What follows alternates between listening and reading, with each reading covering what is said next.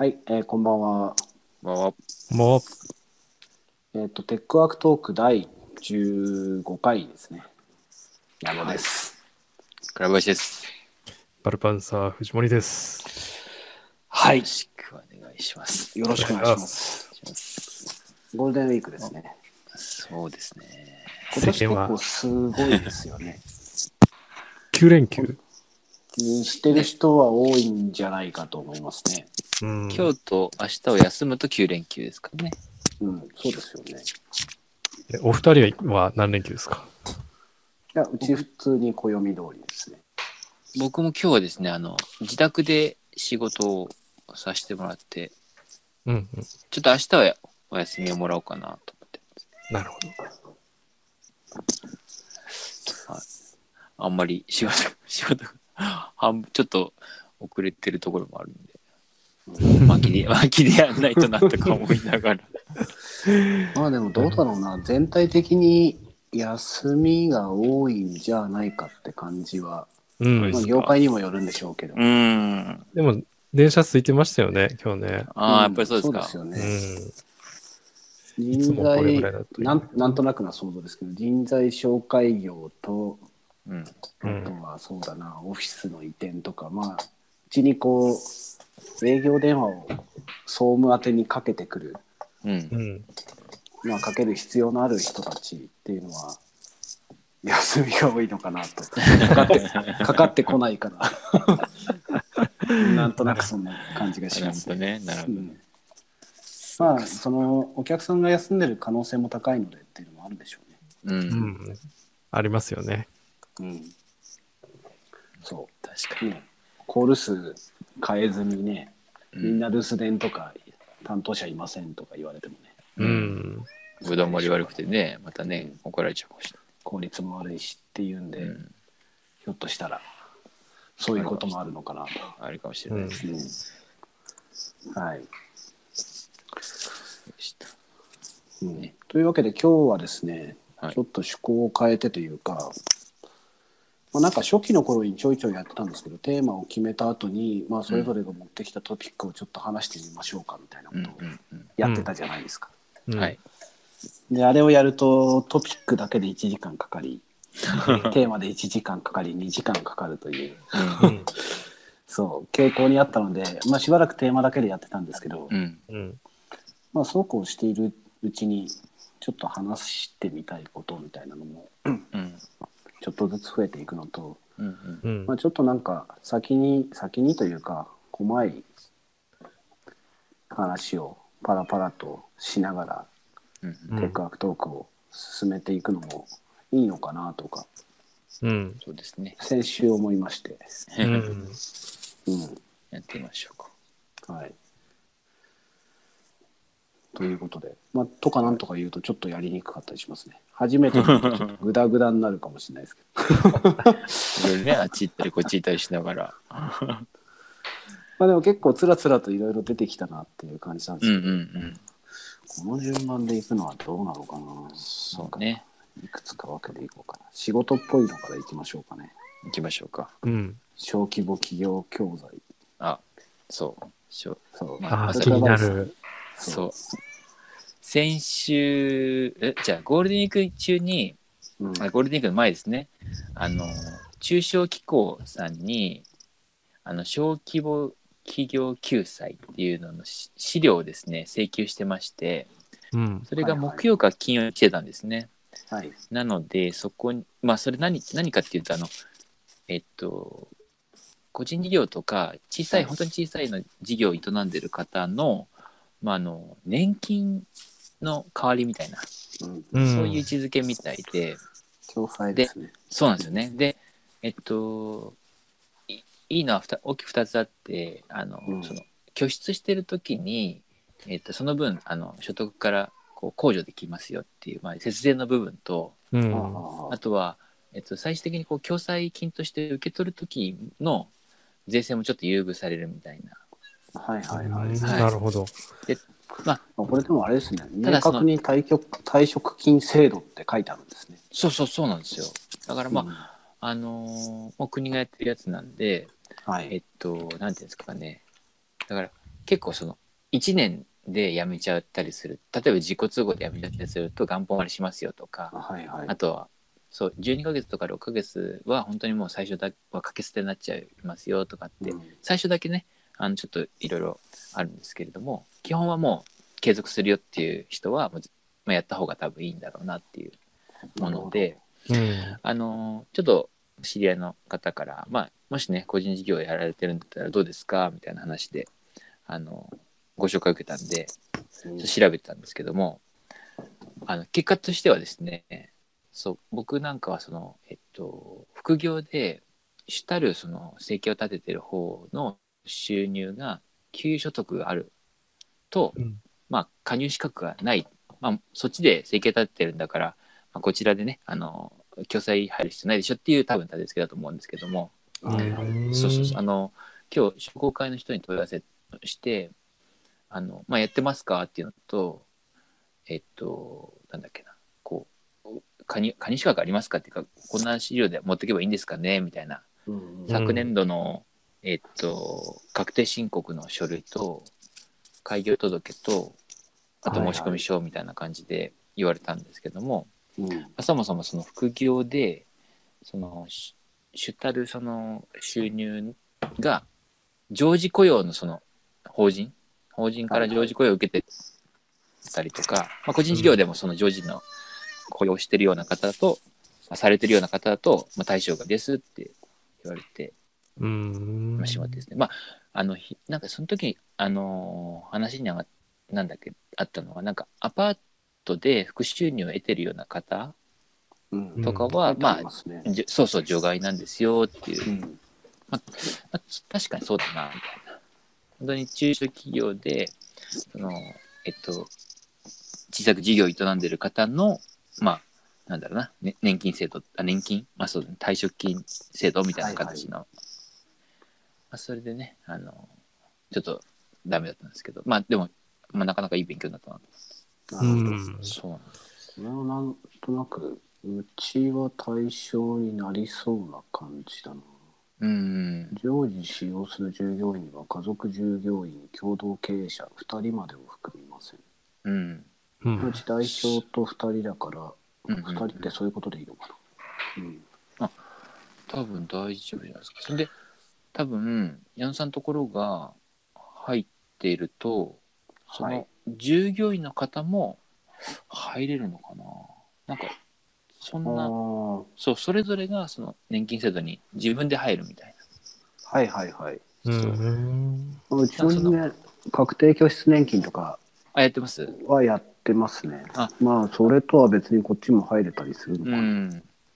そう。で、今、その、確定拠出年金のあの、401、まあ、日本版の 401K の方の、その、制度が結構緩和されたから、そっちに入ったらどうですか、みたいなことは、なんかお勧めされましたけどね、商工会の方には。うん。なるほどああ入れないからもしもしね、そういう本当にその将来の貯蓄みたいな、そういうイメージだったら。はいはいでもそれに近いことを本業というかねうん。サイボーズさんの方でやってるとでも緩和されたってそういうことなのかな？ねえ。まあ、うちでやるときは、そのうその取り組みを会社としてやってないっていうのを、うんうんまあ、。証明というか、あ、そうですね確に。しないといけないんですよ、あ、ね。そうそうそうそう。何度か電話には出ていて。うん。そう、あのー、えーっと、第第2号だったかなんとかの対、あれですよね。なんかこう、なんとかですよっていうのを証明しなきゃいけないんですよね。はいはい、そうですそうね。。会社側で、えーっと、年金制度に入ってませんよっていうのを証明した上で、確か個人年金の方に拠出自分でしていくっていう流れだった気がする。うん。なるほど。ぼ僕もなんかあの前の会社があの会社で、まあ、日本401系をやっていてはい。うん。で今のサイボーズをやってなくてですね、うん。なんかそのままあの年金ポータビリティっていう制度でなんかこう持ってきたんですけどああ、なるほど。そうだからそのは年金として取っときたいんだけどもどっかの運用会社に入れないといけませんうん。どっかの運用会社に入れると、月々ねな何百円とか、まあ、やっぱり運用費が取られるんですようん。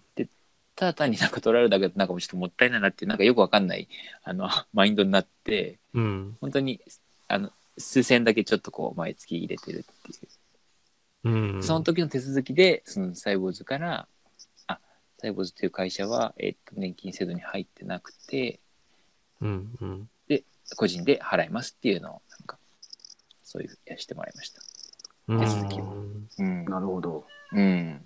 そういうこ難しいですとねか。うん。じゃあ私も入れないってことですね。あのあそうですねそう、小規模なやつはもう入れないかもしれない。うん。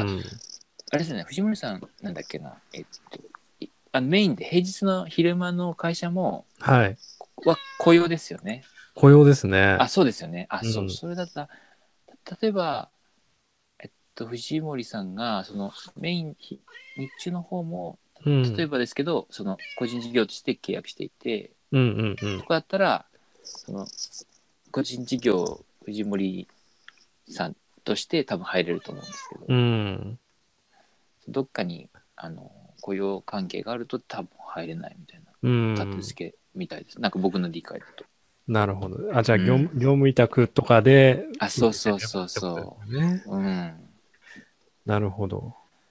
まあ、どっちもどっちですよね、そこってね。なんか社会保険も含めて。うん、確かに。私は今パートだから、そういう年金関係も入れてないし、あ、じゃあ国民年金？ああ、そういうことですか。国民年金ですよね。国民年金、いや、あ、違うか。あでも、あ、はい、あの、金額によっては厚生年金じゃないですかね。あ、厚生年金、年金は厚生年金ですね。ううん。ああ、そうですね。うん。フルタイムですもんね。そうですねフルタイムうんうん入んなきゃいけないはずだな。うそうね。ん。あ、そうそう。だから、プラスアルファのなんかそういう退職金だとか、うんうんうん。あの、企業でやってうんうるんようなやつは今入れてないってことなんですようんうんね。うんうんうん。そうサイボーズも退職金ないんですよ。うん、うん。だから、まあ、退職、逆にさ、なんか、あの、なんだっけな、定年もないので、ああ、なるほまど。ね、働けるだけ働かせてもらえるってすごい、それはそれでいい会社なんですけど、うんへえ、あ、かね定年ないんですね。定年一応ないですへえ、ね。ど、すごい。どん、どうなるんですかね。だんだん、こう、あれ、なんか、なんかちょっと。確かにね。そうだね。このまあ間来て、みないとわかんないですね。そうそううそう。ん、そうそうそう。この間、うちの会社に78歳の方が応募してきましたよ。応募。応募。すごいですね。げそうそう元気も元気だな。すごいなう。ん。でも、定年がうち60だから、あ、そうか。そうああ、か。そうなんですか。そうか、そうか。ごめんなさいっつって、そうですうねん。ねしたら、ちょっとね、お怒りな感じだでしたけどね。あ、そうですか。うん。年齢だけで判断するんですか。まあ、差別してるわけではないですからね。そうですね。うん。そう。まあ、ね、誰かに対してではなくて、全員に対してそう決めている分には、今のところは。うんうん。そうですね。まあでも定年って難しいんですよね。うちもどうするんだろうな。ライボーズさんなんかいないんですか？ギリギリな人。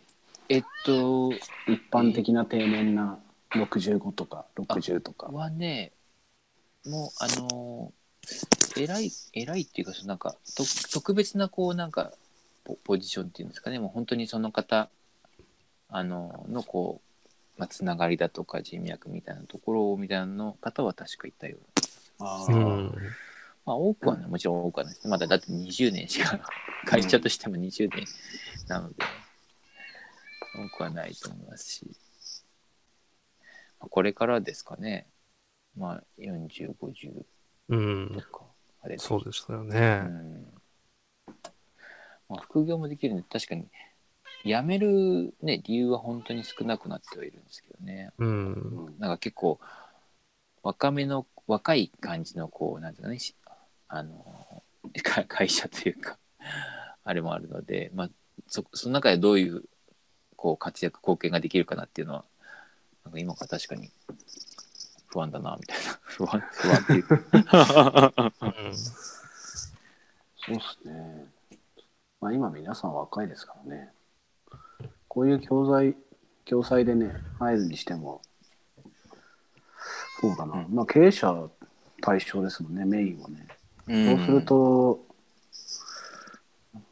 いつ脱退するんだみたいなのがね、うん、シミュレーションとして決めたりする、そう、シミュレーションがあるんですけど、この中小企うんうん、そうですね。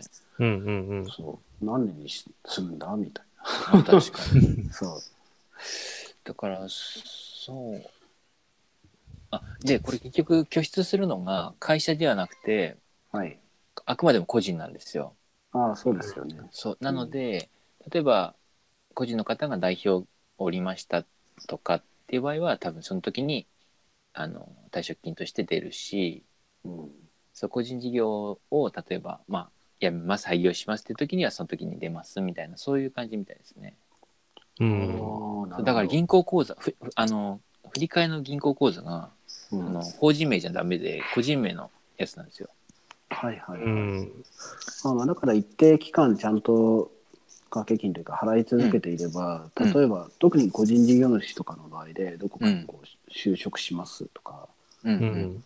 そういうタイミングでも降りたりするのかな。そうね、そ、その辺、ちょっとね、細かいところがあれなんですけど、そう、ええ自己都合の、その、共済をや、脱退は、すごいなんかね、20年以上経たないと元本割れするってあったんですけども、うん個。人事業を辞めます、廃業しますっていう時は、その、なんだ、だだ出たような気がするんで、まあ1年以上経ってれば、うん。うん、なんかまあその辺はあるみたいですけどね。なんか、どういう時が自己都合でとかってちょっとわかんないですけど。うん。そうですね。そうそう。まああれですよね。条件から外れた場合どどうなるのかとかね。あ、うん、まあうん、一度大話くきくなったりね。聞いてもいいかな。確かに。時たまこうお電話いただくんですけどね。うん。なんかこういうのも、そう、中小機構だけではなくて、いろいろあるじゃないですか。そうですね。うん。で、それぞれに、まあ、これは、この、この仕組みそのものは違うかもしれないんですけど、まあ別の支援とかの、あとうん。健健康系の話とかうん、うん、うん。まあそれぞれに一定の金額がかかったりもするので、うん。そうですよね。全部はお話もね、お話聞くぐらいだったらできるんですけど、うん。対応はできないんで、うん、うん。そうそこまでちゃんと聞かなかったりしてるものも中にはあるんだなっていうのは、うん。ちょっと思いますよね。こういうの見てると。そう、今回ね、いろいろちょっと調べて、あ、なるほどって思いましたね。そう。っていうのが、最近のトピックかな。まあ試してそこまで行ったんなら、そうそう。そう。あ、なるほどと思いましたね。でもおいおいわかんないですよね。ひょっとしたらあ、そ本業になるかも。う。うん。なんか、ちょうどね、そのゴールデンウィークに入った日かな？日か土曜日か日曜日かに、あの、えその、い今年の4ヶ月分の、始まって4ヶ月分の伝票ね、確定申告張りに結構整理してたんですよ。うん。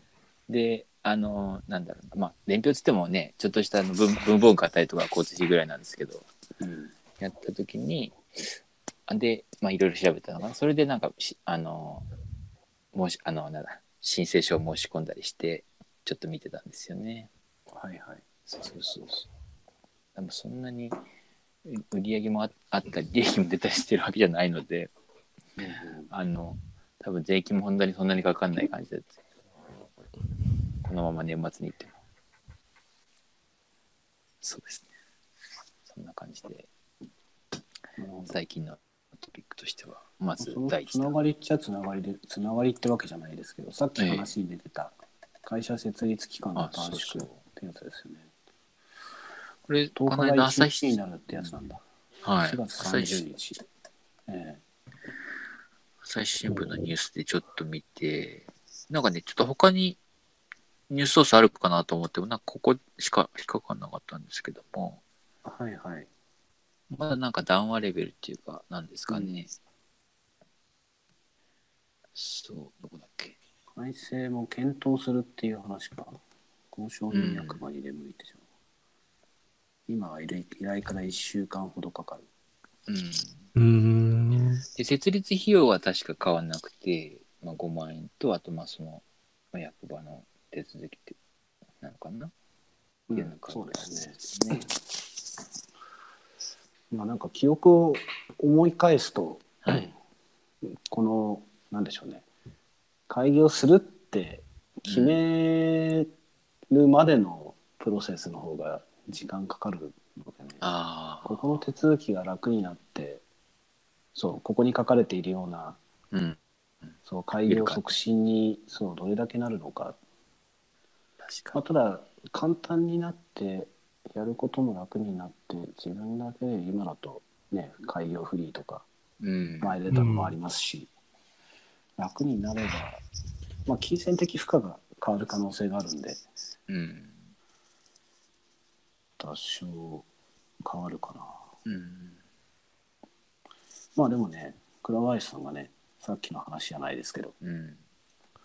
株式会社にしたりするのも楽しいかなみたいなちょっとね、興味はあるんですよね。なんか、うんうんそそれこそちょっと、まあ、今回のかあの個人事業の立ち上げみたいに、やってみたいがもう8割、9割なんですけど、ええそうなんかそれで規模を大きくしたりとかっていうことではなくて、まあ、本当にこう個人事業の部分とその株式会社でやれることとやれないことみたいなところがね、このはいぐらいなのかなっていうのが、ちょっとこう身をもって知ってみたいなぐらいの感じ。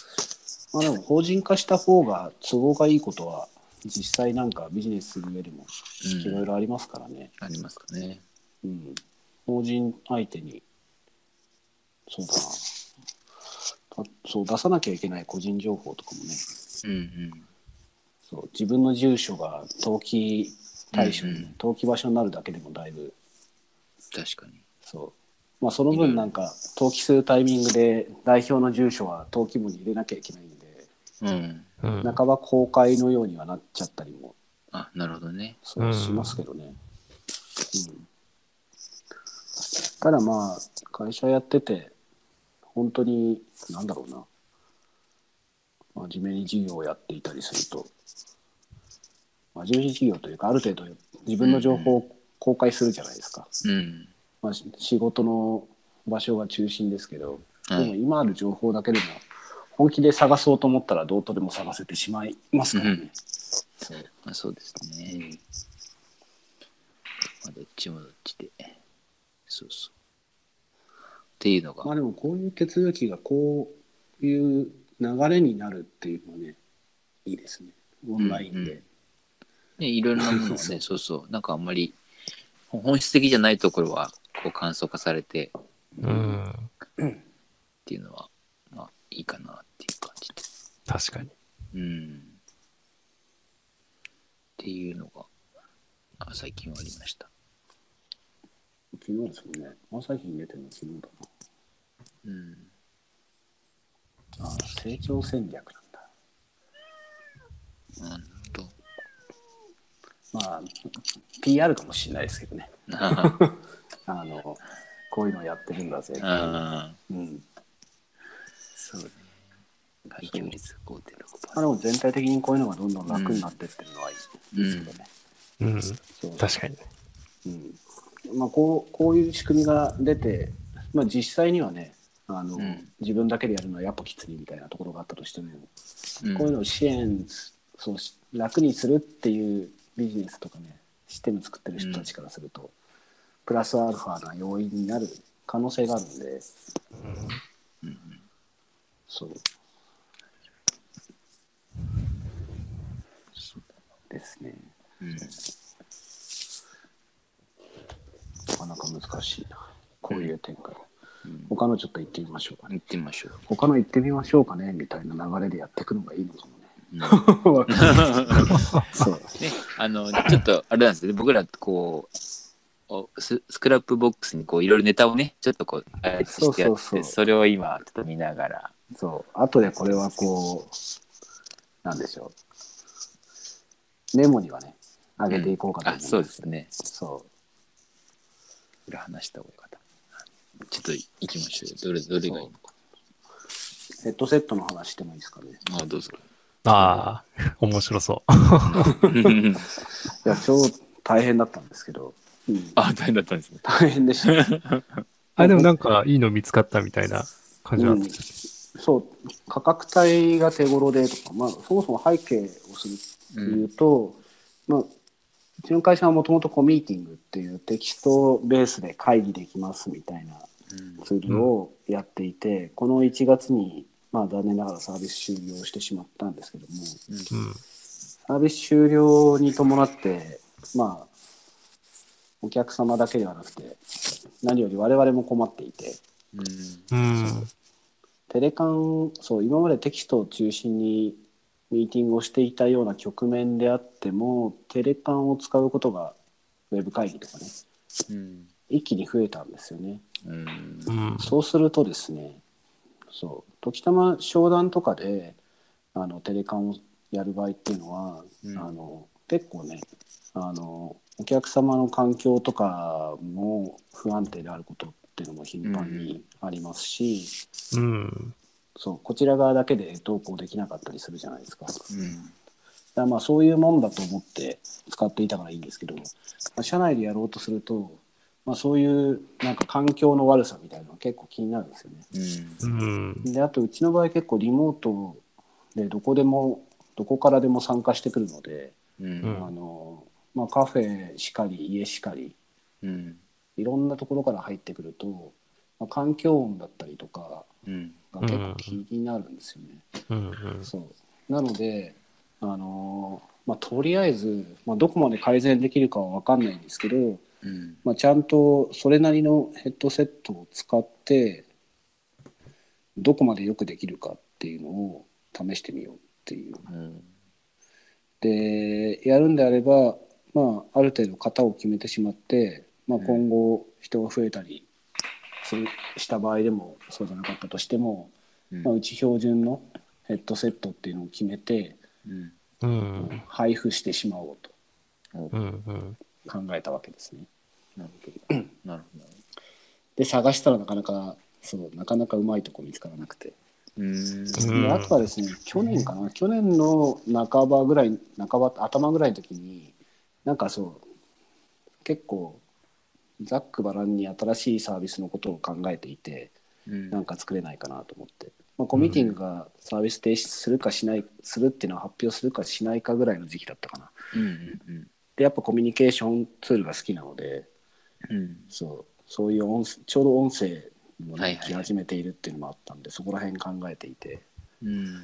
結構ヘッドセットを一回調べたんですね。その時はどっちかっていうと無線のはいはい。耳につけてうん。常時こう接続しっぱなしでどんだけそうせ接続しっぱなしでも耐えられるような環境にできないかと。で広角機動隊とかみたいにねうん。いつでも通信仲間と通信できるような状態にして結構ねずずっと本当につなぎっぱなしにしておくとうん。例えばこう商談出てき商談というかいろんなところから出てきてその直後につながってる人間にすぐつなぐとか。うんうん。そう。そういう環境ができたら案外なるほど。楽しい、うん。楽しいんじゃないかっていうのがね。うん。そう。楽しそう。なるほど。うん。そう。本当に場所とかね関係なさそうそうそうそう。で今だとテレカンとかでそのなんていうのかな必要な時に装着するっていう感じになるじゃないですか、うん。うん。そうすると準備してもらって呼び出さなきゃいけないっていう感じになるんで、うん。うんもうつながってることが前提にいつでも声かけられたらいいんじゃんみたいな。ずっとつなぎっぱで。っなるほどね。うん。てことを考えてその時に結構 Bluetooth のうん。ヘッドセットを試したんですけどなるほど。まあさすがにさすがにというか現時点ではそこまでのそれに耐えられるほどの品質？うん。うん。そう。はちょっと出せないかなっていう判断になりそれはポシだったんですよね、もうちょっと時間がかかりそうだと。うん。やっぱですねそう。うん。あの本当に誰か外歩きながらとかあのどんな時でもつながってて環境音が入ってくるっていうのは結構しんどくてです。なんか目的があって話す時は許せるんですけどうん。そうじゃない時は結構きついんですああそうですか。なるほど。さすがにずーっとつけっぱなしでずっと環境音入ってるときついじゃないですか。うん。そう。である程度ねノイズリダクションノイズうんうん。キャンセリングとかしてくれるんですけど、まあ、それでもちょっと限界があるかなと。で当時はやっぱ試してたんで、うんうん。安いのも高いのも混じってたからっていうのもあるんですけどね。うん。なるほど。うん。そそれ環境音っていうのは自分の近くじゃない環境音がっていうことですよね。うん、そうですね。うん。そうあそういうそうか。まあ、その時の教訓も今回は生きていてだからなんかみんなある程度のいいものに揃えないと、うん。誰か一人安いの使っていて、うんうん。そうそのノイズキャンセリングとかもないとですね。そう。なるほど。鉛筆落とした音とかにもそうあー綺麗に拾ってくれたりするんですよね。なるほどね。そうそうか。でそれが一つとあとはまあうちの代表の木村が、まあ、家でそう彼は結構家の中で仕事をするっていうのを家族ぐるみで結構定着していて、子供がいる横とかでもまあ仕事をしてるんですけどうん。そう、まあ、子供が大きくなってきたからっていうのもあるんですけどね、うん。うん、ただテレカンやるとするとやる場合ってマイクからその周りの声が入ってきてるじゃうないですか、ん。うん。そうそうすると、まあ、自分の問題ではなくて周りの家族がやっぱ気にしてしまうあ今テレカンやってるから声出さないようにしなきゃとかなるほど。ああ。そうそれをなんとかなくしてあげたいっていう思いがあってうん。そうそう考えた時に、まあ、例えばちゃんとコールセンター用で口元までマイクが来てうん。で指向性でその口元で喋ってること以外はまあ大半は入らない入らないぐらいの品質でテレカンができるのであれば、うんそう周りが気にしなくて済むなっていうんでなるほど。そう結果的にいろいろこう調べてですねはい。プラントニックスプラントニックスのあのオフィス用のうん。そう有それも有線のやつを、はいはい。うんね、優勢なんですね。そう購入することにしたんですね、まあ、1万いくらぐらいかな？1万2 3000円ぐらい、うん。うん。ちょっと見たら、そんな感じで。そうそうでまあコールコールセンターコールセンター用というよりはまあ PC 用なんでうんオフィスでテレカンとかする用の有線のものだとまあ一番上ぐらいなのかなうん。うん。で、まあ、値段的にもね数万そうすなんかよくある高いヘッドホンみたいに3万4万とかするわけでもなく、うん。うん。そう1万ちょっとぐらいで済むのであれば、まあ、とりあえず試してみようっていう話で。でそれそうそれがまあオーバーヘッドのそのなんていうのかな頭にかぶる型のやつでうんうん。Bluetooth のやつはまあやっぱり1万3 4千円ぐらいの耳そうつけられるやつ、まあ、そっちのどっちかを選べるようにしようみたいな話、なるほど。うん、えそう期待してますね。これでうまくいけば。ー、なるほど。い今これを注文中ですか？そう注文して8日に届くんですよね。おおそう。でそう。でなんで苦労したかっていうとですね、うん。あのコールセンター用のヘッドセットっていうのは、まあ、コールセンター山ほど日本にあるじゃないですかう。うんん。そうなので情報すごいたくさんあるんですけどありますね。こうテレカン用に適したヘッドセットみたいなものの情報がうん。すごい少ないんですよね。ビジネスああ。えー、なるほど。そうで各メーカーのページには当然ね今こういう時代なんで特に、うん。まあ国内外でもね海外だとアメリカとかだとテレカン普通なんでうん。機種自体はたくさんあるんですけどそれを販売したり試したりする場所がないんですよね。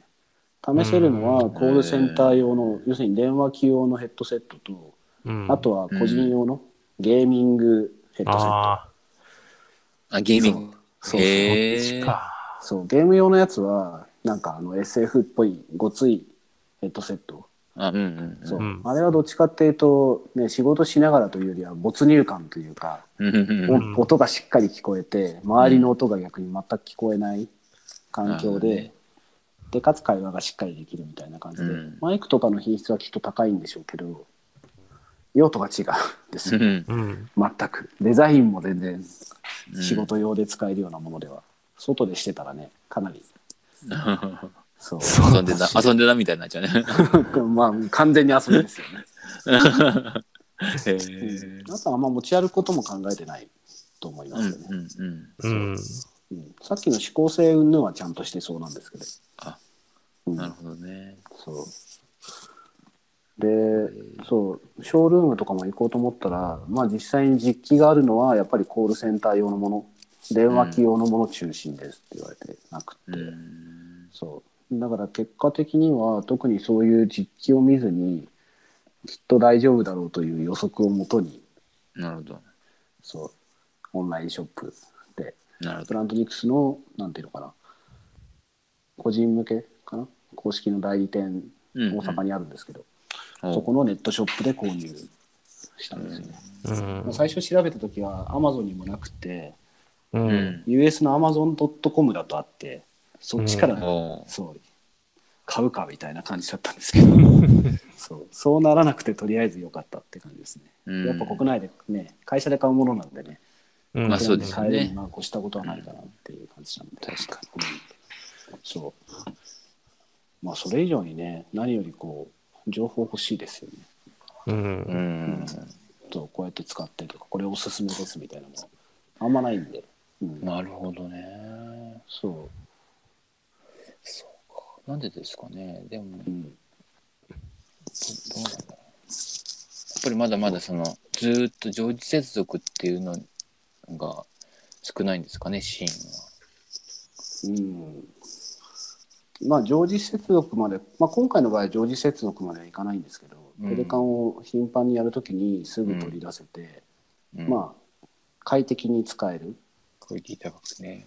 そうで iPhone のねヘッドセットとかってヘッドセットっていうか、標準のやつってそこそこ出来はいいじゃないですかうんう。ん。で Mac につなぐとノイズリダクションとかちゃんとついてるソフトうん。PC のシステム的についてたりするんでかなり品質も良かったりするんですけど、うん。まあ、人によってばらつきがあるのでハードで統一できればそれに越したことないうんうん、うん。ので、うんまあ、やっ使ってみないと分かんないですけどねで使ってよかったらまたここで、そうですね、使用感ちょっとレポートをして。知りたい。うん。あと多分このポッドキャストでもよければねあ、そううそ思うので、う。いいですよねそう。やっぱね、うちの猫の鳴き声が入らなくなるかもしれない。そうそうあそうそうそうそうなんですね本当に口元のこう集音、よ、うん、指向性のあれなんですかね。そうそうまあね、リモートで働いてる人とか、テレカン自体もすごい普及はしてるなっていう気はするんですよね。うん。そううんで。特にこう東京じゃない会社さんとの商談とかだと、うん。本当にもう皆さんテレカンに抵抗がない、うん。うん。お当たり前のようにテレカンでじゃあお話ししましょうかみたいなうん。ーなるほ状ど。態になるので、ただそこでそうヘッドセット使ってとか、うん。そうそこの環境にまでまだ至ってはいないぐらいなフェーズうん。なんですかね。うん。そう。最近そのテレカンはそのソフトとかって何で皆さんやってるの？サービスというか。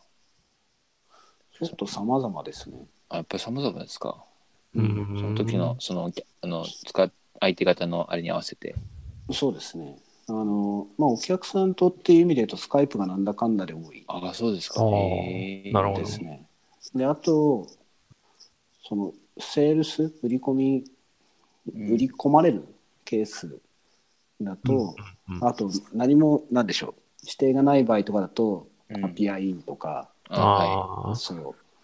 でその違い何かっていうとアピアインはあのブラウザだけでいうんうん。そう済んじゃうから、ね。クロームまあ、クロームとかね対応してないといけないですけど、うん。ううん。ん。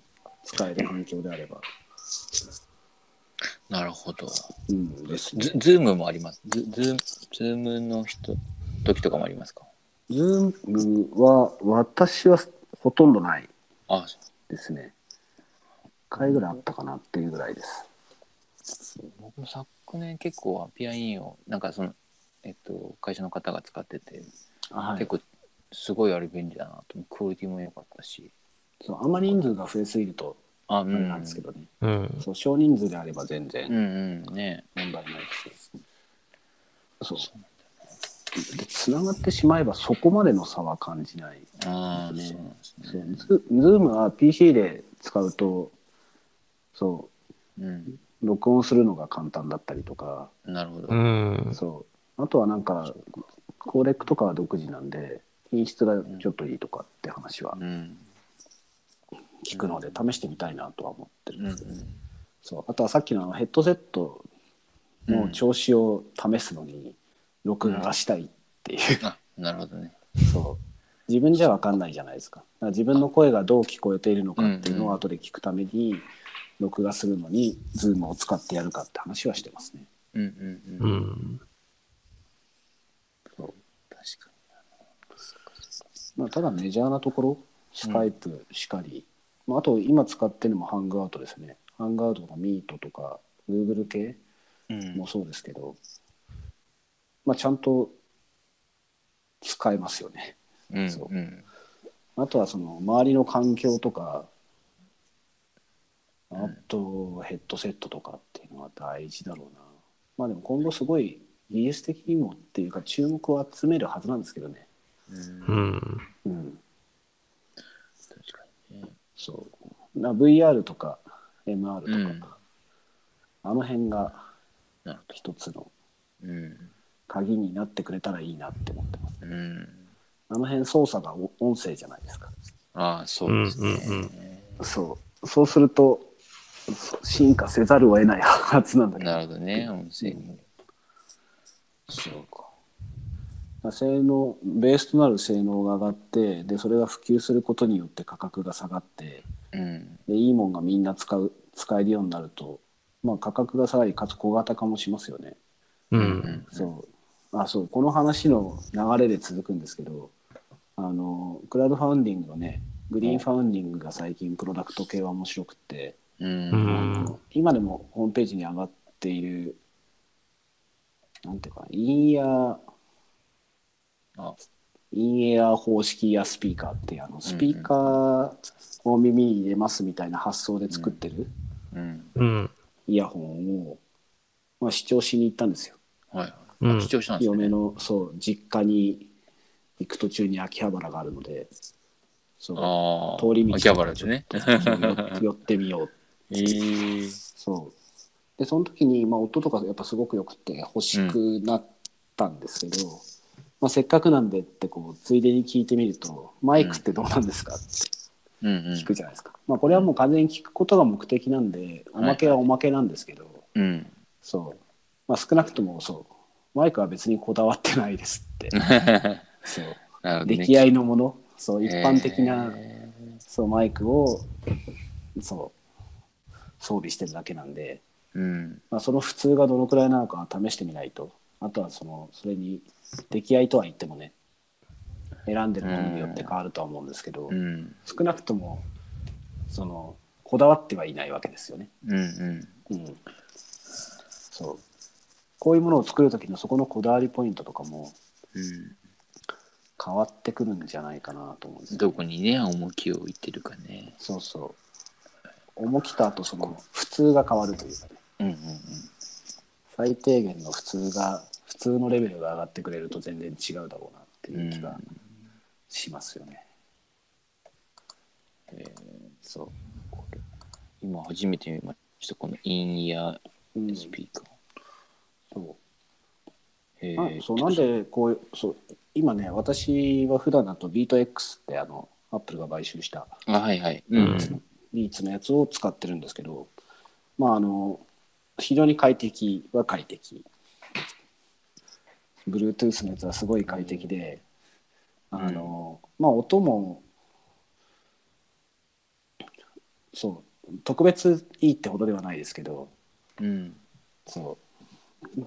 全普通に使えるぐらい。普通に使えるというかうん。なんかちゃんちゃんとしてるんですよね。はいはいはい。ただなんか最近このポッドキャストをすごい聞くようになったりとかはい。音を音音楽とか音楽以外も聞くことが増えたんでうん。装着してる時間が長いので、なんかちょっと耳に優しくてかつこういう面白いんでなんか音がいいなったらいいなとかうん。思いまして、まあ、それがきっかけです。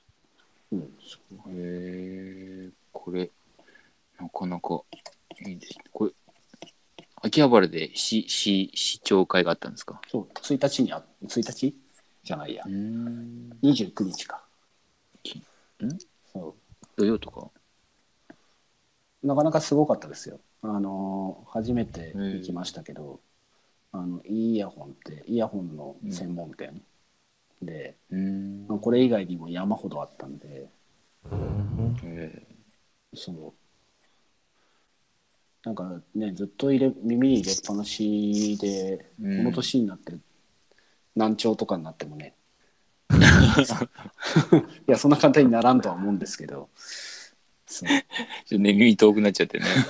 優しいにしたことはない確かに確かにそれはそう、コントみたいになっちゃいます。そう。えー、とかつで Bluetooth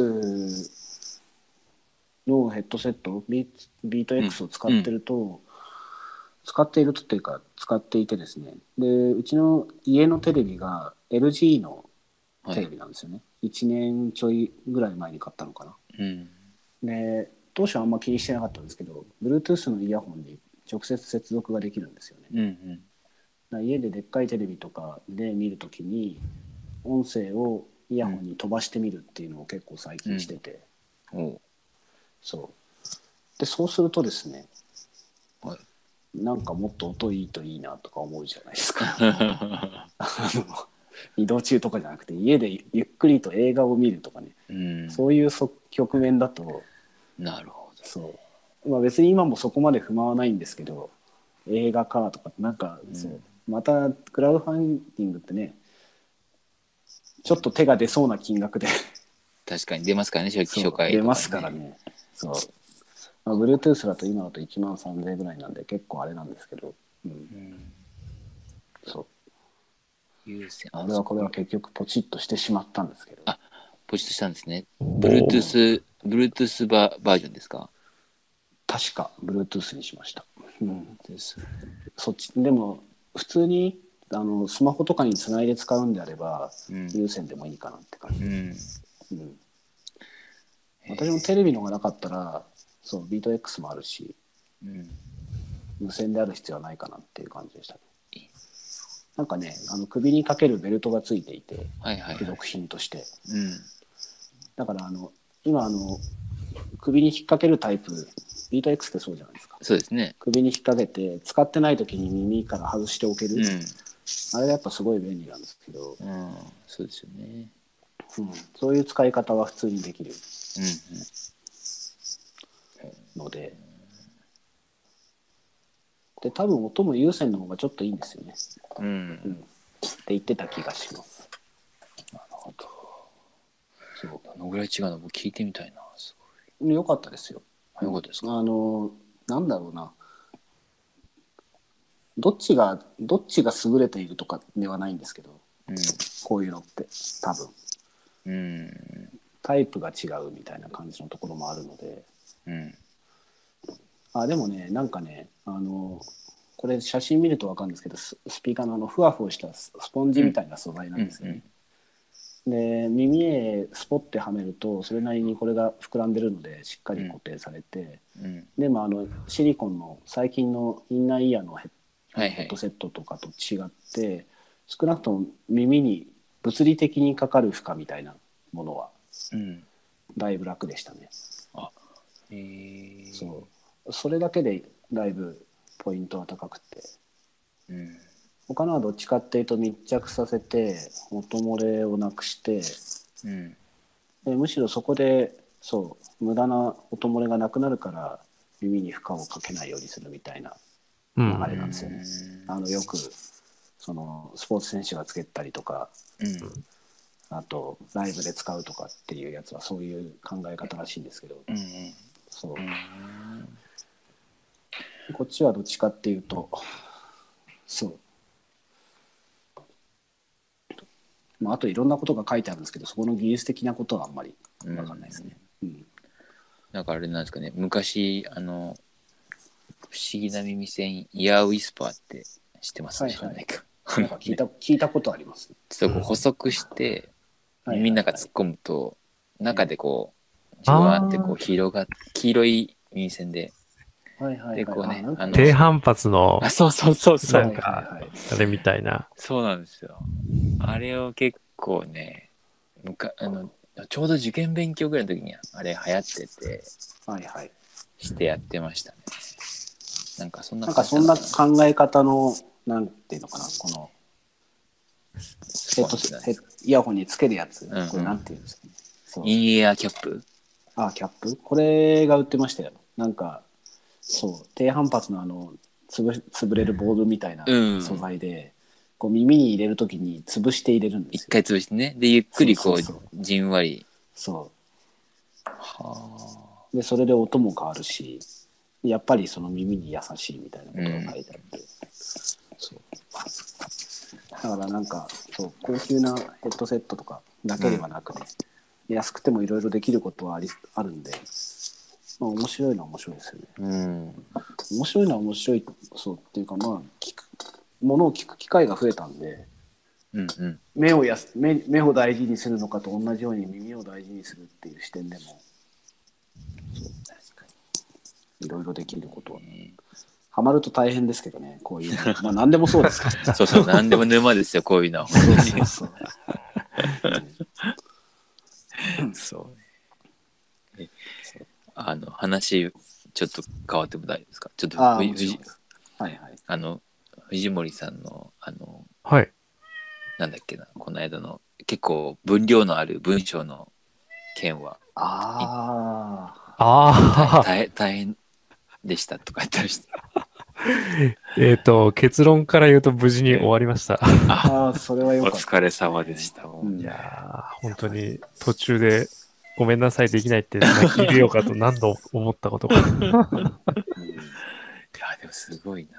ちょっとねじゃあ今それをこうね、あの、こう確認してもらってっていう感じの状況なんですか？あ、そうですね。。あ、うん。えっと、3本上げて、1本はもう公開されてまして、あ、へえ。うん。で多分、あとの2本は研修中みたいな感じなんですけど、なるほどねええすごい。ちょっとね、あれは舐めてましたね。はっきり言って。6センチ、6センチでしたっけ？6センチですね。まあ、あの、ライティングの案件って大体2000から多くて3000、うん。少なければ1500ぐらいの案件が多いんですけど、うんはいはい今回は、今回はっていうか、まあ、なんか去年あたりからその SEO には長文でうんの方が効くっていうのが言われていて、うん。で、まあ、要はそのコンテンツを充実させるためには長文で書かなきゃいけないみたいなうん流れが来てはいたんですよね。はいうん。流れは来てましたよねそうですね。へだもうひどい、ひどいのとかあれですよ。あの、なんか、すごい競合が多いキーワード、例えばアニメとかだと、うん。はい一一記事で数万文字みたいな、あるらしいです。よ。ごへえ。すま、もう本ですよね。そう、なんか、まあねあんまりあんまりいい話ではないんですけど、うん、そうですね。うんなんか、前、む一昔前にその、うん記事、記事中にキーワードを散りばめてるのと同じ世界のような気がしなくもないですけどね。ね。そうか、そうか。うんという、まあ、のがあって、うんうんで、まあ、今回、そのクライアントさんの方針で、今まで1記事2000字だったのを長文でいきますっていうことになって、うん。うん、で、まあ、その分、一月あたりの本数は減ったので、まあはいならすと受注金額自体はまあほぼ変わんないみたいな。あなるほどはいはいね。はい、だからまあ、その、文字数、月あたりの文字数自体はそんな変わってないんですよね。うん。うん。ただ、なんていうかもう、その文章を書く大変さが全然違うっていうか、うんうんうんううん。ん。やっぱりね。ぜ2000字を3、はい。あじゃあ3本とじゃあうん。6000字を1本でも全然違うっていう、あ、全然違いました。へーそう。あの、最初感覚的にそんな感じでいたんですけど、はい、うん。やっぱりあの、何が一番違ったかっていうと、自分の頭の中だけで書けるか書けないかっていうところですね。うーん。うん。なんかあの、2000字だと、うん。多少調べれば、うんあとは自分の知識だけで書けるぐらいのレベル感なんですよ。まあ、よっぽうんど、ああの、専門外なものは別ですけど、例えば、我々3人だったら多分 IT 界隈の記事を2000字書くって言ったら、うん。自分の頭の中にある知識で大体書いて、うん。で、ちょっと、あれ、ここどうだったっけなっていうところだけ調べるみたいな。あなるほど。うん。確認うん。して、その程度でいけちゃうんですけど、うん。6000字だと、あの、リサーチでかなり時間を取られるって感じですね。うーん。そうですよね。そう、なんか、一つのトピックに対して自分の頭にある知識ってやっぱ2000字ぐらいしかなくて、うん。うん。で、残りの4000字をどっかから、あの、ほ補って持ってこなきゃいけないので、へえ。どういう形で書いてるんですか？ななんだかんで紹紹介するタイプの記事が多いんですかね？そうですね、紹介すあるタイプの記事が多いですね。うん。ソフトウェアなり、方法論なり。そうですね。う。うん。んなんか、紹介する本数も2000字ぐらいの記事だと、ううん。んまあ、5, 5本とか、例えばアプリ5つみたいな感じなんですけど、それが10ぐらいになっちゃうので、そうですよね。うんだたあ一記事の中でね。そうですね。だ単純にその10個アプリを知ってる、例えばその自分の得意な、なんだろう、あの、倉林さんだったらグループウェアうんうんうん5個あげろって言ったら多分割と出てくると思うんですけど、なんとなく、はい。グループウェア10種類あげてそれなりに説明してくださいって言われたらうんうん。きっと結構辛いと思うんですよ。っなるうんうんうんうん。ていうような辛い。感じですね。うん。確かになんか10個だともう差が出せなそうだな。そうそうそうそう。ね、そうあそ最近差は出ないか、そう、ね出ないタイプが多いですよね。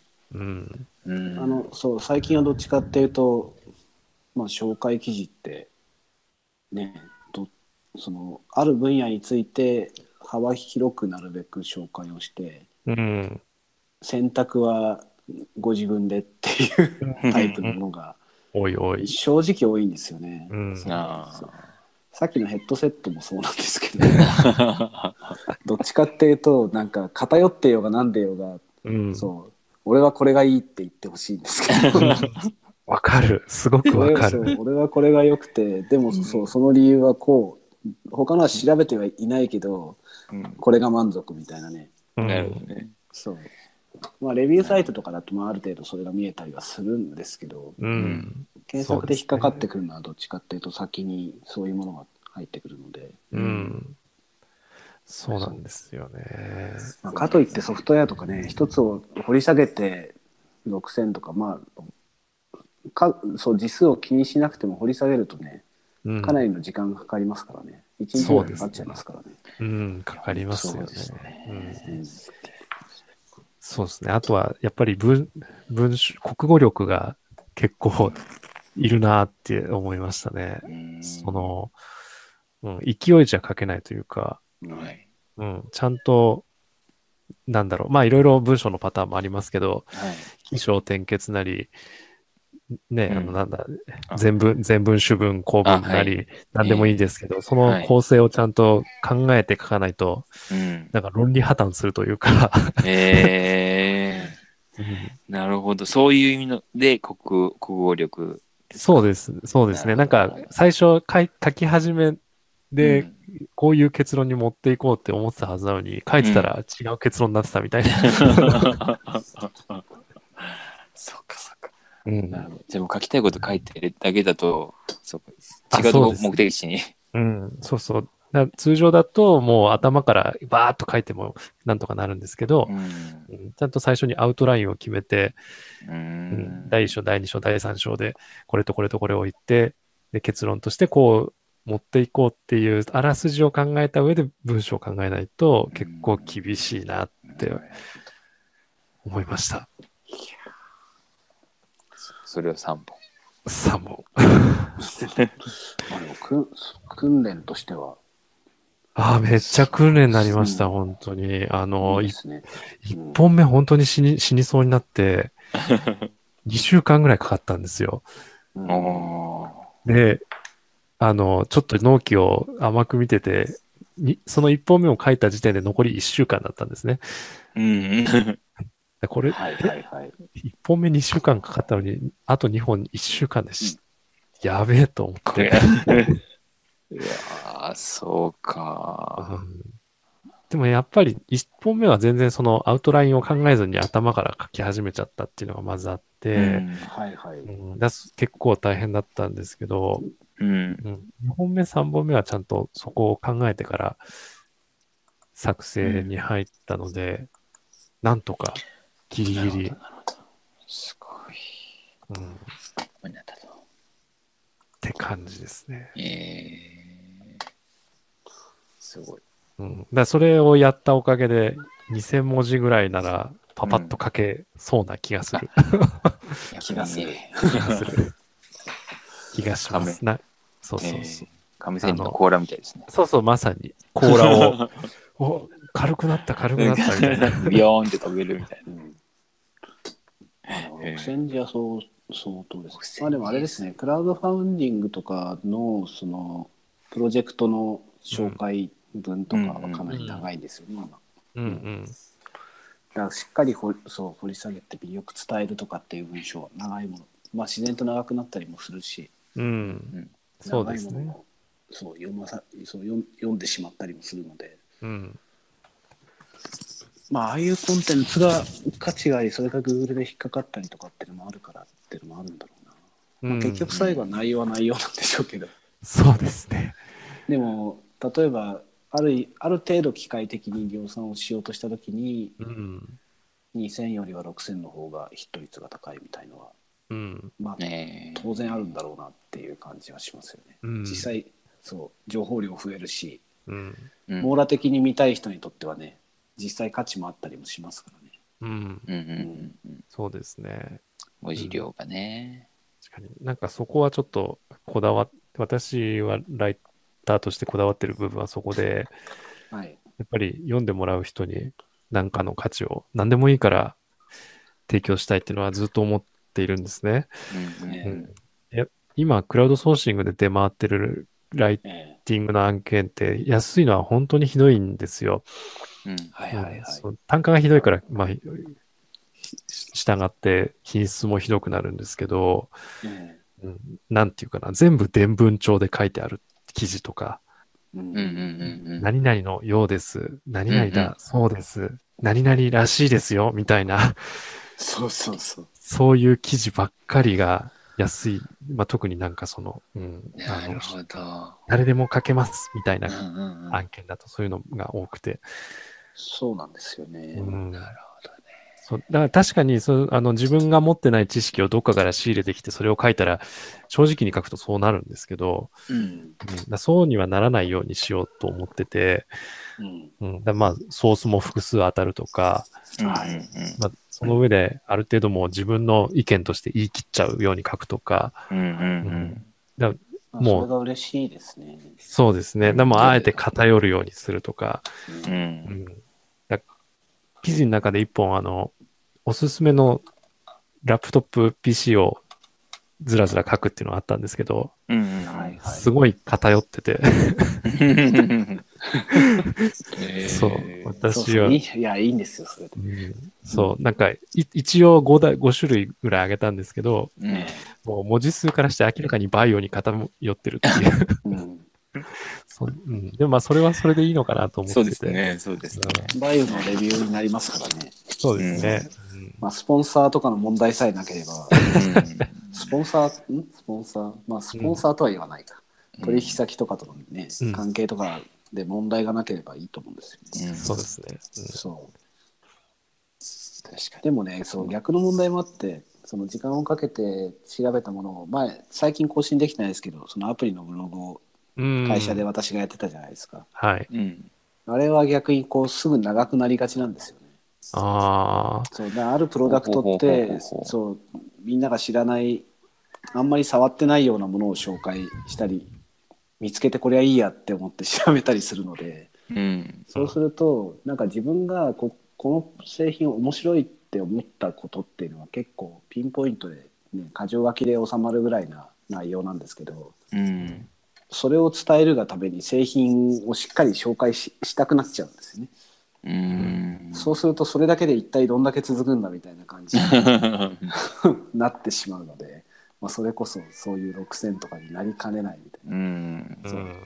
それを逆に抑えよう抑えようと。ああそうか。そうでも言いたいことはねそのここが尖っていてこれがこんなのが面白い。あとは調べてねぐらいでもいい。多分本来はいいんだと思うんですよね、う。うん。んそう。まあ、そこら辺は本当に文章能力ですよ、うん。ねうん。そう。確かにね。いやーこれはいや面白い。ちょっとこれこれこれで一回撮ってもいいかもしれないぐらいちょっと聞きたいですね。そう。多分な長くなる時ってあれですよね。なんかこういろんなこう項目でこう特徴を書いていったりするんですか？なんて言うんだろう。ああ、か価格とか、スペッはいクとかっていええう同じ、あの項目でそれぞれっていうことですよね。大体そうなるのかな。あでも今んとこまだそこまではしての記事はないですね。なるほどね。うんうん。あ、でもまあ大体そうはなるかな。うん。箇条書きにはしないですけど、うんうんうん。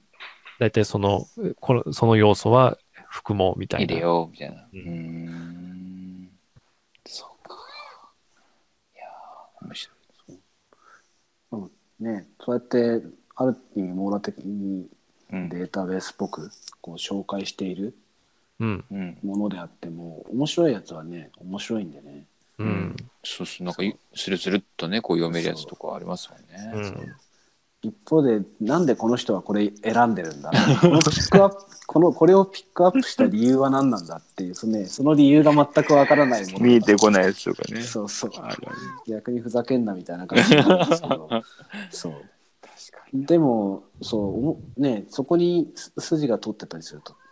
にうん。逆にねその情報量がしっかりと価値になったりするので、ねそうそう本当そうですよ。そうその差は大きいんですよね。うん。で多分 Google さんはそこを振り分けたいって思ってるんだと思うんですけど、うん。まあ、しばらく難しそう、ね。そこまではね。うんまあねちょっとうん。なんですかね。難しいですよねまだね。そうですね。自分でもなんかいですよね。ねこうすんなり入ってくる文章と文違う文章そう。わからないですもんね。うん。でもちゃんと調べてくれたその、ね、情報っていうのは分野によって、ね、分野ごとにまだ足りない情報っていっぱいあるので、うん。うん。まさに最近それを痛感ヘッドセットでしたねあ確かにもう身をもってね。うん。あ、確かに。価格 .com とかでも難しくないですか？あいやの情報を調べるのって。うんうん。あのうん。価格帯にばらつきがあるじゃないですか。うん。ハイエンドでそう調べたい時と、うん。じ要するに自分が手を出したい価格帯でうまくまとまってくれてたりするといいなとか、うん。あとはまあ前提となる自分の知識がない分野とかだと、うん。そこの解説すっ飛ばされちゃうとやっぱ分かんないんで、うん。うん。ああ確かにそう確かにそこをなん、ね、うまくそうですね。教えてくれるとか、うん。昔は結構そういうのって雑誌が担ってたあ領域だと思うんですけど。まさにねあ、はいはいはい。ねオうん。ーディオしかり PC しかり、うん。うん。そう。そこら辺を手にする機会が減ったので自分の、ね自分の守備範囲内だったら予測もつくんですけどそこから外れた時に、うん。そう。確かなんだろうな。そう。網羅的にというに、う、そう。ん。うん。価格とか。リコメンドそうね。してくれるのがね。うん。価格帯とかもそうですしなんかこう自分のシナリオに合っててほしいですよね。シナリオに合ったこうおすすめポイントみたいなのがやっぱりあると嬉しかったりしますああ、わかる。わかります。なんかあのエアコン買った時まさにそんな感じだった。ね、価格だけでいくとねなんかこれすごい安いんだけどでも実はなんかなんですすごい業務用で超音がうるさいとかなんかよくわかんないけど、なんかそういうのもありますしね。うん。そう、なんかレビューを見てって、うん、自分と同じような境遇の人を探すみたいな。そうそうそうそそうでそこの本当のリコメンドというかねねおすすめって見つけるのは、う。うんまあこんだけ情報ある今でも難しいですよね。難しいですね。うん難しい。それぞれあるじゃないですかそのハイエンドとその、うなんだろうちょうどいい境目うん。ブラックシップモデルとまでいかなくて、今自分が体感しているレベルでここまであればちゃんと感動できる、うん。まあそうものにもよってうん違いますけど、う。うんんそうそう本当はそれをあれですよね。なんか量販店でできればいいんですけどね。うん。なんか、量量販店に行くと騙されてるような気がして。この人はこれを売りたがってるんじゃないかっていう、なんかちょっとうがった見方をしてしまいますよね。そうそうそう。そのリコメンドのの基準、なんか原原原点にあるものが、いや、多分い、うんその癒やしい気持ちでこのリコメンドされてんだろうな、みたいまあそんなことはそうそうない ない感じはしてるんですけど。そう、まあ、ただなんでしょうね。そう自分の前提というかね感覚値がないとうん。本当に分かんないんですよね。うん、わかんないですね。う。ん。そうですあのな、なんでしたっけ？家電批評とかあるじゃないですか。はいはいはい出あれは結構なんか参考になりますよね。ね、ああいうの面白いんですよね。そうそう。うんあの正しいかどうかはさておきね、ん視点が分かるじゃないですか。うん。ううんうんん。そうあだからそういうのを探すわけですよね。うん。うんなるほどねそうださっきのオーディオしかりソフトウェアしかり、まあ、テレビとかもそうですけどうんウェブでそういうコンテンツを探すで、うんそこの間になんか先ほどの伝聞型のコンテンツが山ほど混ざってくるので、うん。そことの戦いみたいにうん。なってますよね今ね。確かにね。うん。そうか。うん結構なんか特定のメディア上げちゃあれですけど、ええ。あの、マーマーケ系のい今有名なメディアっていうと、あの F がつくメディアがあるじゃないですか。うん F、あ某、あ某、フェ。はいはいはいはい。うんうんうんうんとがあるじゃないですか。あの、が結構なんかさい、なんか昔すごい好きで読んでたんですけど、うん最近その記事がそういう系が多いなっていうのはちょっと気になってて、へあそうですか。ーまあ、あの、すごいいい記事はいい記事であるんですけど、なんかそのおす、おすすめの数も、例えば、なんだろう、写真加工でおすすめのアプリ、系か。そうですね、30選とか、あはいはいはい。30もあるんかいみたいな。う んそう、なんか最近そういうのがちょっと目につくようになってて、ああまあまあ、それはそれで、あの、すごい網羅性があってすごいなとは思うんですけど、うんううん。うん。ん、なんか、すまあ、いろんな意味ですごいなって思いますね。まあ多分やってる、やってる理由があるんでしょうね。うん。うんうんそんなねあそこ、そう、一度おお話、あの、違うな、普通に営業を受けた、受けてうん話を聞いたことがあって、うん。あの、まあなんだっけな、温度メディアやるにあたって、うん。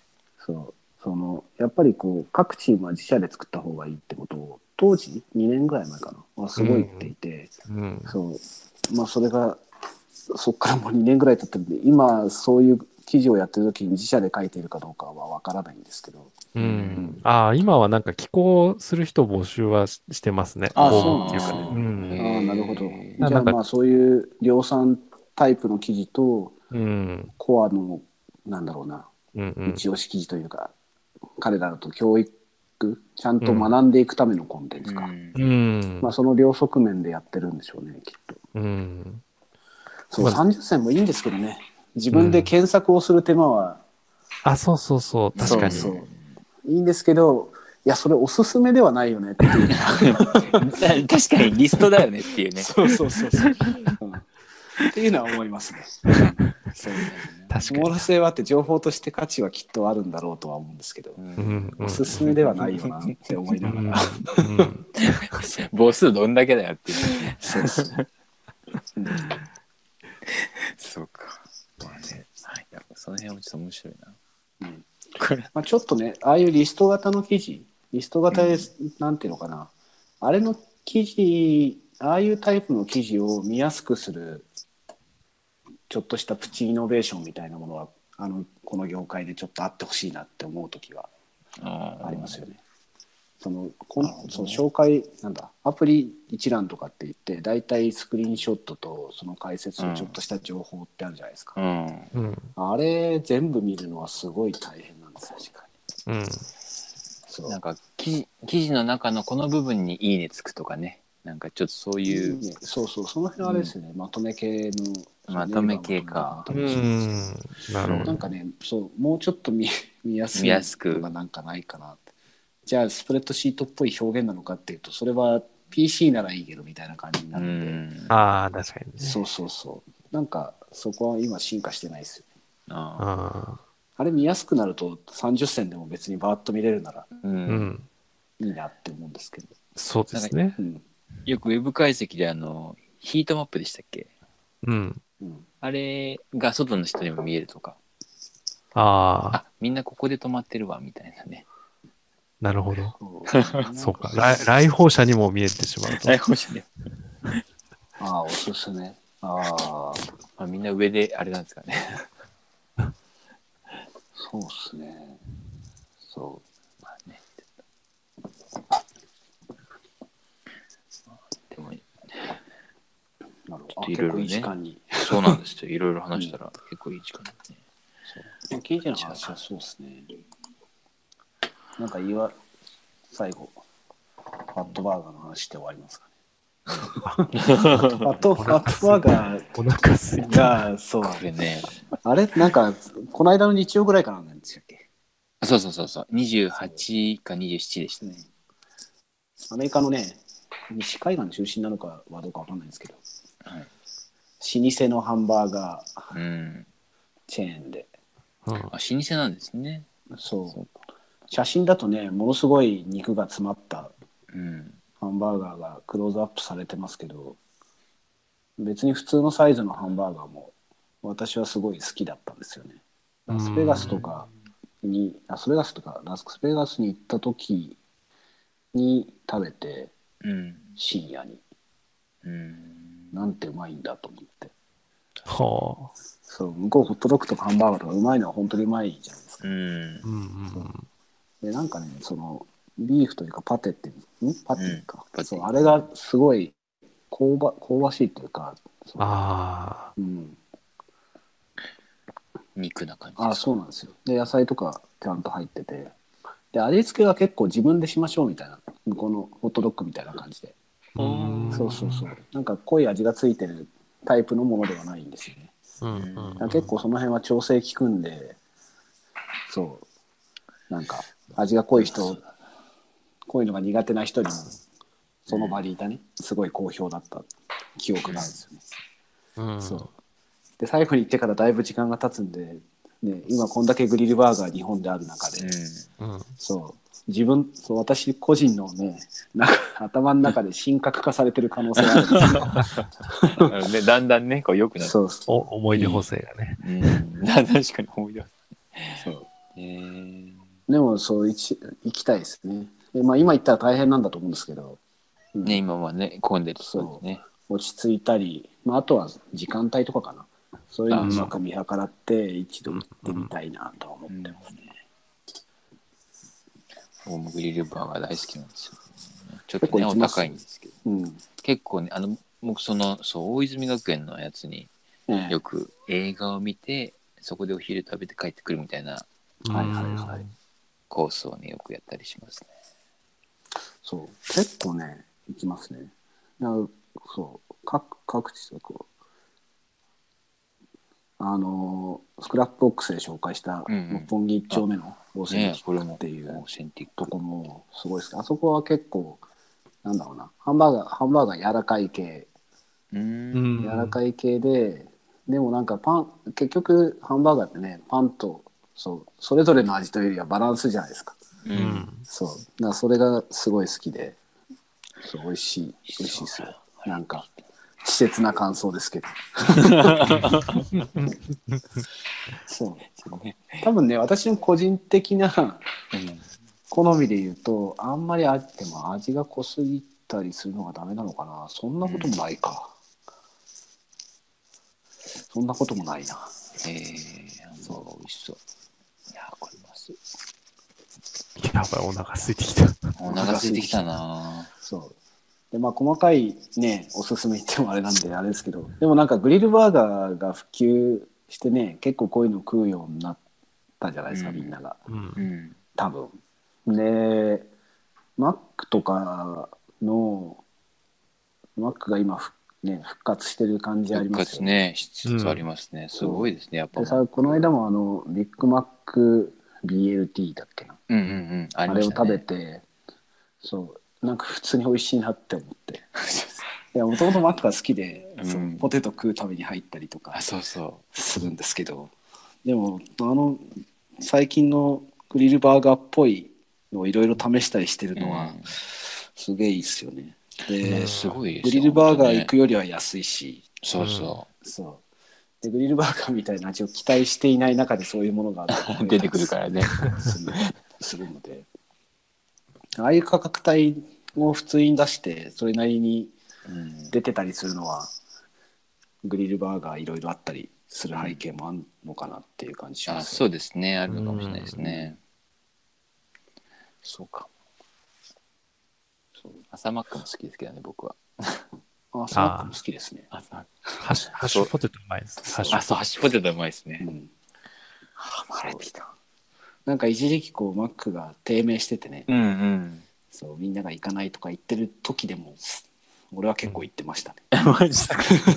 行ってた行ってた。行うん私も普通に言ってました。あ、そうですか。